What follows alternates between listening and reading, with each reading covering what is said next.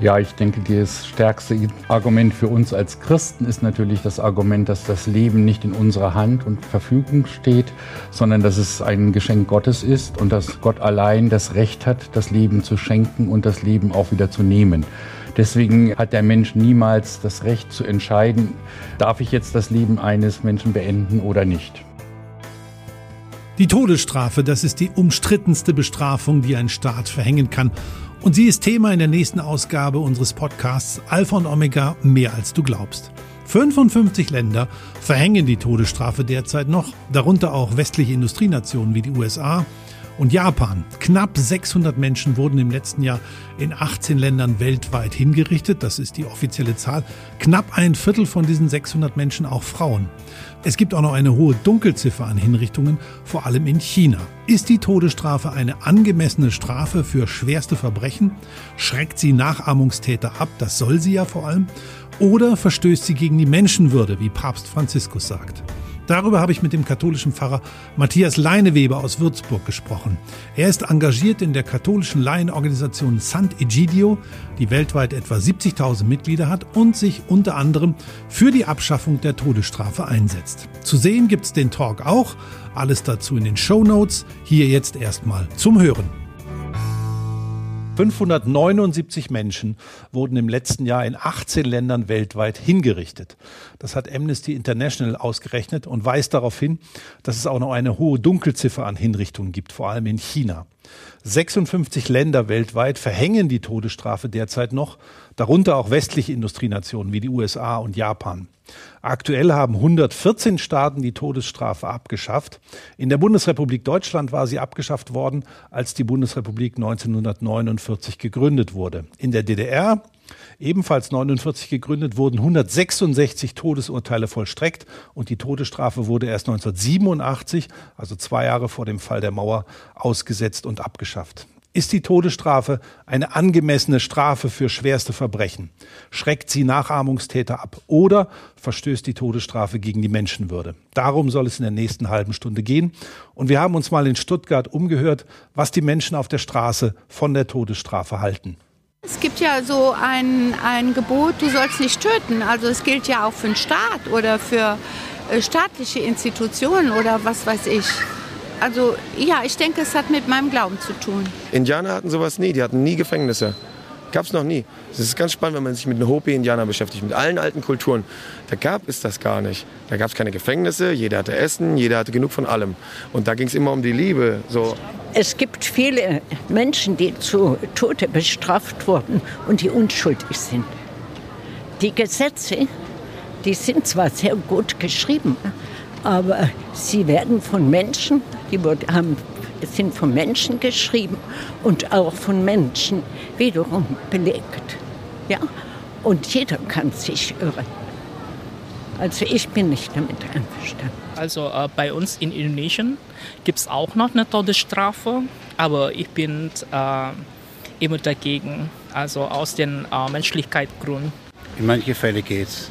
Also Kinderschänder, Kindesentführungen ähm, da bin ich ja dafür. Äh, wenn die Sache eindeutig ist, ne, dass eine Todesstrafe durchaus angemessen ist. Für mich ist ähm, die Todesstrafe die härteste Strafe. Natürlich ist die kurz, man kann also jemanden schlecht unterbringen und ihn 20 Jahre quälen. Ne? Das ist aber auch nicht wohl das, äh, das Gelbe vom Ei. Ne? Aber die härteste Strafe ist angemessen. Nein, darf man nicht. Also so schwer es, glaube ich, fällt, wenn man selbst betroffen ist. Aber ich denke, nein, auf keinen Fall. Also Strafe ist ja gerade bei uns zur Resozialisierung auch da und auf keinen Fall. Ich habe das wirklich lang überdacht, aber grundsätzlich spricht alles in mir dagegen. Und egal wie schlimm das Verbrechen ist, es macht es nicht besser und es nimmt es auch nicht mehr zurück. Und von daher sollte man selber da Abstand halten von. Todesstrafe, ja oder nein? Die Diskussion darüber möchte ich gern mit Pfarrer Matthias Leineweber aus Würzburg führen. Er ist engagiert in der katholischen Laienorganisation Sant'Egidio, die weltweit etwa 70.000 Mitglieder hat und sich unter anderem für die Abschaffung der Todesstrafe einsetzt. Herr Leineweber, herzlich willkommen. willkommen. Was ist Ihr stärkstes Argument gegen die Todesstrafe? Ja, ich denke, das stärkste Argument für uns als Christen ist natürlich das Argument, dass das Leben nicht in unserer Hand und Verfügung steht, sondern dass es ein Geschenk Gottes ist und dass Gott allein das Recht hat, das Leben zu schenken und das Leben auch wieder zu nehmen. Deswegen äh, hat der Mensch niemals das Recht zu entscheiden, äh, darf ich jetzt das Leben eines Menschen beenden oder nicht. Mhm. Das wurde in der katholischen Kirche auch schon anders gesehen. Es hat sich da erst was entwickelt.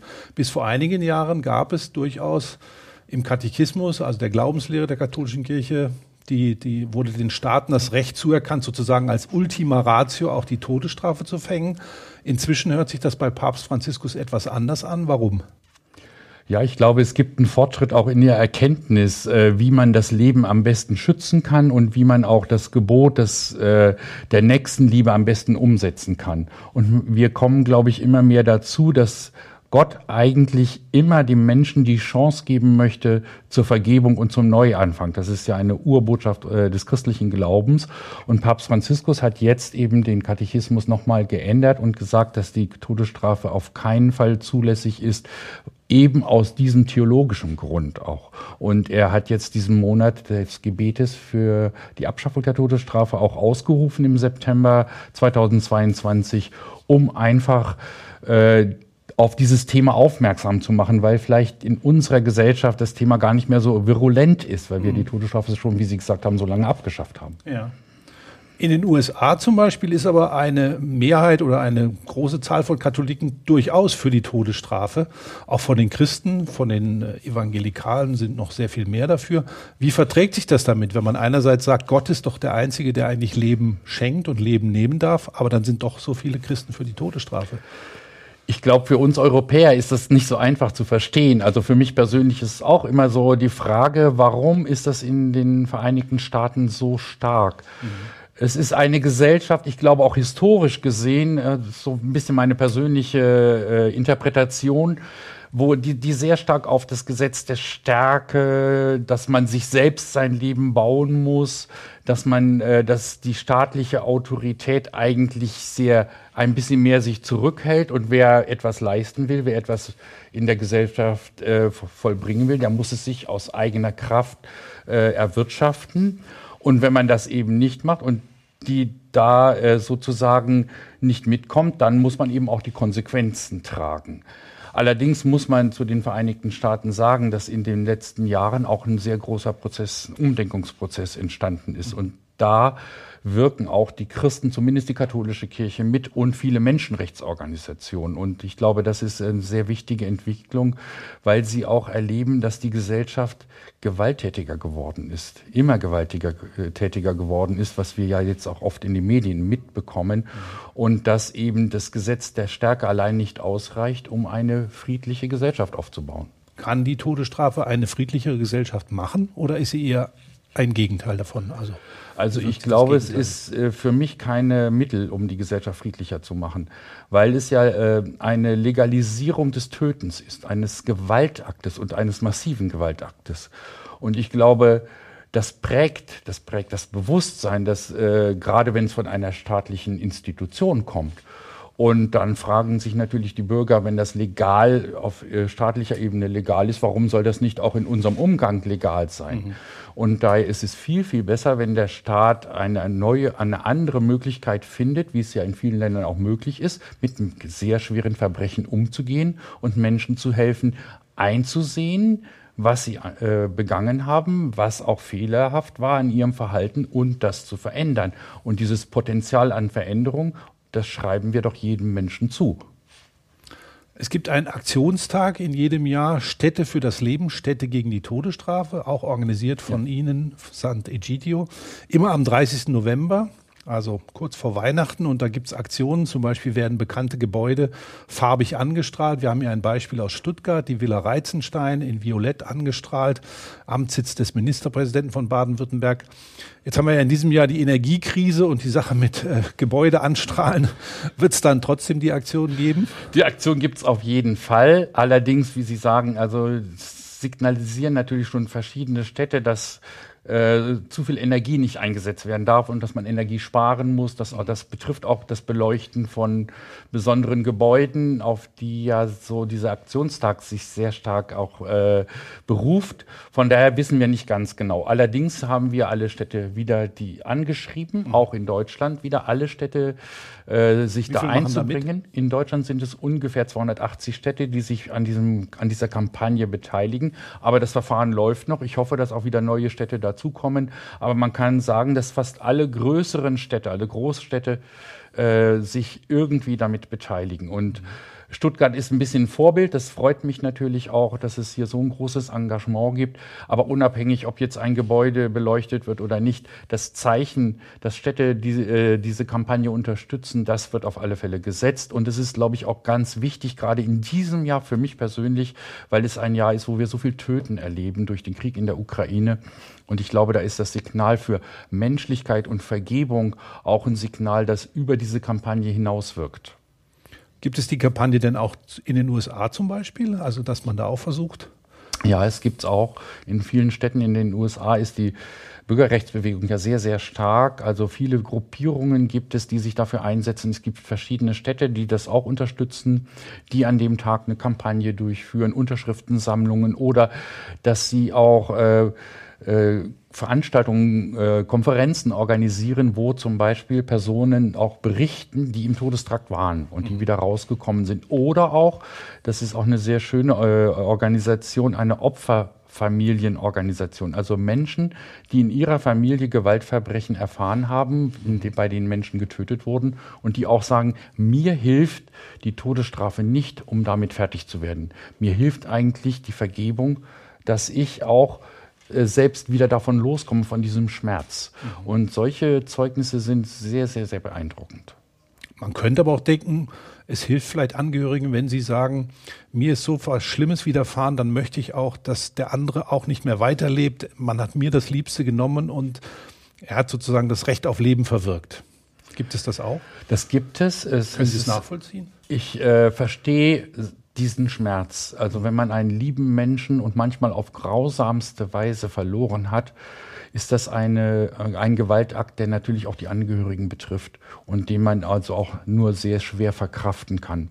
Aber meine große Frage ist äh, bei dieser Reaktion, hilft es wirklich, eine Seele, die verletzt ist, zu heilen, wenn ich jemandem anderen genau das zufüge, was ich nicht will, dass mir oder meiner Familie zugefügt wurde? Und da glaube ich, ist das nicht die Antwort. Also ich habe viel mehr Menschen erlebt, die gesagt haben, ich habe diesen tiefen Schmerz erlitten und ich kann ihn kaum überwinden, aber ich möchte das nicht und ich möchte anders reagieren. Und das gibt mir auch innerlich wieder ein bisschen mehr Halt und äh, ja, wie so eine kleine Heilung. Davon sprechen auch viele, die betroffen sind. Aber nun gibt es ja auch in der Bibel den Spruch Auge um Auge, Zahn um Zahn. Ist das nicht auch eine Rechtfertigung für eine Todesstrafe?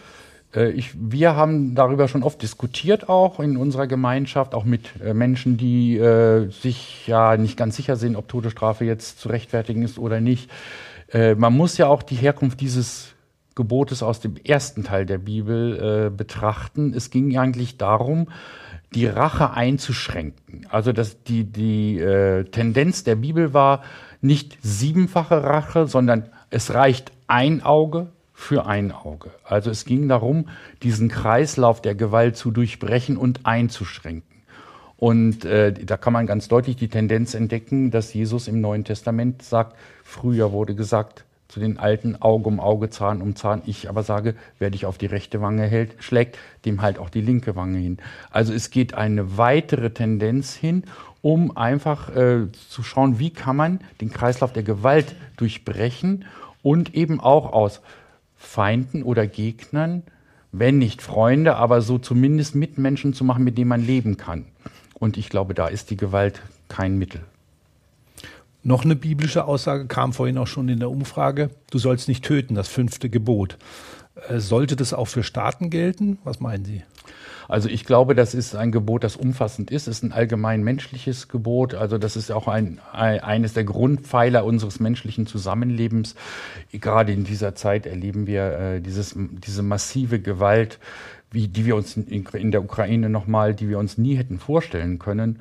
Und ich glaube, wenn wir müssen wieder auf diesen Grundpfeiler wirklich zurückkommen, egal welche Probleme es gibt, egal welche Meinungsverschiedenheiten oder Konflikte, töten kann keine Option sein, weil das löst einfach nur einen Teufelskreis aus, den wir nicht mehr kontrollieren können. Denken Sie an die Mittel, die wir heute für das Töten haben. Früher war es vielleicht eine Keule, mit denen man jemanden erschlagen hat, aber was wir heute für Mittel haben, ein Potenzial des Tötens, das kann, betrifft letztlich vielleicht unseren ganzen Planeten und das kann keiner wollen. Von daher ist diese grundlegende Diskussion meiner Meinung nach sehr wichtig. Ein wichtiges Argument für die Todesstrafe ist ja immer der Abschreckungseffekt, dass man sagt, äh, sie soll abschrecken, damit solche Taten nicht als Vorbild für andere dienen. Und wenn man weiß, man würde eventuell hingerichtet, wenn man jemand anderes umbringt, dann lässt man sich vielleicht doch davon abhalten. Gibt es diesen Abschreckungseffekt? Also er ist eigentlich nicht nachweisbar. Also die Länder, die die Todesstrafe beibehalten, sind alles Länder mit sehr auch hohen Gewaltzahlen. Äh, wir haben schon die Vereinigten Staaten erwähnt. Also da ist ja, das ist ja auch in den Medien sehr bekannt, dass die Gewaltzahl sehr, sehr hoch ist. Kapitalverbrechen sind viel höher als zum Beispiel in Europa. Europa ist ja der erste Kontinent bis auf Belarus, die die Todesstrafe, der die Todesstrafe abgeschafft hat. Und es gab keine Zeiten, in denen wir in Europa, also in, auch, auch weltweit, so sicher leben wie in Europa, ohne Todesstrafe. Also das ist auch schon mal ein sehr starkes Argument und man kann auch in den äh, Vereinigten Staaten das sehen. Also diese äh, massive, äh, dieses Klima, das sich auch in diesen letzten Jahren auch gezeigt hat von Gewalt in den Gesellschaften. Wir haben das auch erlebt in Gewalt gegen Farbige zum Beispiel. Äh, das ist eigentlich stärker geworden, auch durch diese trotz oder mit dieser Rhetorik auch, die ja gewalttätig geworden ist in den Social Media. Also ich glaube, wir müssen wirklich schauen, wie wir diesen Teufelskreis durchbrechen können. Und das geht einfach nur mit friedlichen Mitteln. Wenn Länder die Todesstrafe abschaffen, gab es ja in den letzten Jahren immer wieder, ich glaube, Kasachstan war zum Beispiel ein so ein Land oder Sierra Leone ähm, steigen dann aber im Nachgang die Mordraten. Also das würde ja zeigen, dass es den Abschreckungseffekt gibt, wenn dann die Mordraten ansteigen würden. Was gibt es dafür? Das kann man so nicht sagen. Im Gegenteil. Also Kasachstan ist ja ein sehr äh, äh, gutes Beispiel für ein asiatisches Land. Der Kontinent Asien ist ein Kontinent, der die Todesstrafe weiterhin sehr befürwortet. Aber Sie haben ja erlebt jetzt äh, auch diese, dieser Religionsgipfel für den Frieden, für die Völkerverständigung.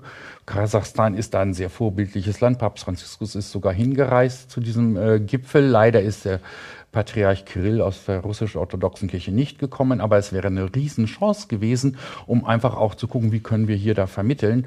Und da sieht man einfach, dass solche äh, Bewegungen hin zu, einer, zu einem menschlichen Umgang mit Schwierigkeiten, mit Gewalt, dass das auch ein Land animiert, auch so, so, so ein bisschen so ein Vorreiter zu werden. Und mhm. da ist für mich Kasachstan eigentlich ein sehr gelungenes Beispiel. Mhm.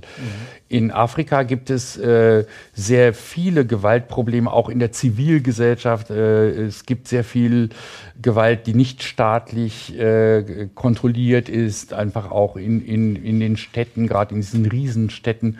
Und da sind einfach solche Signale auch sehr, sehr wichtig, dass der Staat sagt, so mit Gewalt können wir kein gutes äh, Zusammenleben äh, aufbauen. Und uns ein, einer unserer Schwerpunkte von San Egidio ist eben gerade in diesem Moment Afrika. Dass wir gerade auf diesen, da haben wir auch sehr viele Gemeinschaften vor Ort, viele persönliche Kontakte zu politischen, gesellschaftlichen Vertretern. Und dass wir dort versuchen, zu überzeug, äh, Überzeugungsarbeit zu leisten. Schaut mal in Europa, Europa ist ja auch so ein Traum, so ein Ziel für viele Afrikaner. Schaut mal, wir haben es geschafft äh, diese Todesstrafe hinter uns zu lassen. Und in unseren Gesellschaften geht es mit vielen Problemen, aber doch relativ friedlich zu. Mhm. Wenn man jetzt schaut, wo weltweit am meisten Menschen hingerichtet wurden, dann war das im letzten Jahr 2021, war es der Iran, Ägypten, Saudi-Arabien und Syrien, das sind ja alles muslimisch geprägte Länder, islamische Länder. Ist der, da die Religion auch ein Problem, dass da die Todesstrafe nicht so leicht abgeschafft wird? Die Religion spielt eine Rolle, das haben wir ja auch äh, vorher schon argumentiert. Ähm, Religion an und für sich spielt in unseren Gesellschaften heute ein, eine größere Rolle als früher, würde ich mal sagen, wenn Sie allein die Konflikte, äh, die Fundamentalismen auch anschauen. Aber ich glaube zum Beispiel, dass allgemein das Klima gewalttätiger geworden ist. Das sieht man an den vielen Kriegen, die wir im Moment auch erleben. Äh, Syrien ist ein Land, das wirklich ein, ein, elf Jahre schon Bürgerkrieg hat. Fast eine große Ruine, wenn man das ganze Land anschaut. Und da ist so viel auch zerstört worden, auch an dem Bewusstsein, auch an den Emotionen der Menschen. Und das macht das Leben natürlich viel, viel schwieriger, auch das gesellschaftliche Leben. Und das sind dann so Effekte, sind so Nebenwirkungen de, äh, des Krieges. Und ich glaube, ähm, insgesamt äh, ist allerdings die Tendenz, das muss man sagen, der Todesstrafe und der vollstreckten Todesstrafen rückläufig. Sicherlich, letztes Jahr hat es wieder zugenommen, dazwischen lag das Jahr der Pandemie.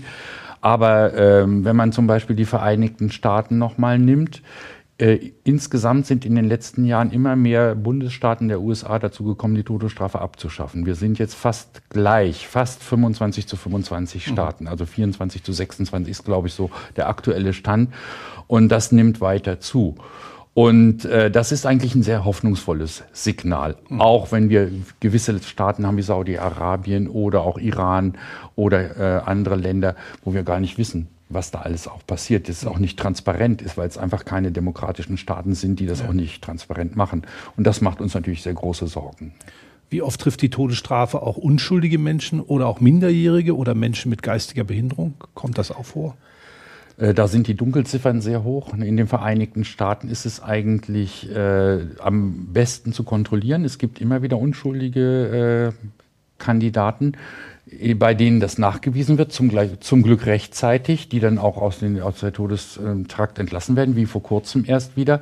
Aber es gibt auch sehr oft äh, ich weiß nicht, wie hoch die Prozentzahl ist, aber es gibt es immer wieder, dass Menschen hingerichtet wurden, wo hinterher festgestellt wurde, sie waren doch nicht die Täter, es taucht noch ein anderer auf, der dann eben der Schuldige ist.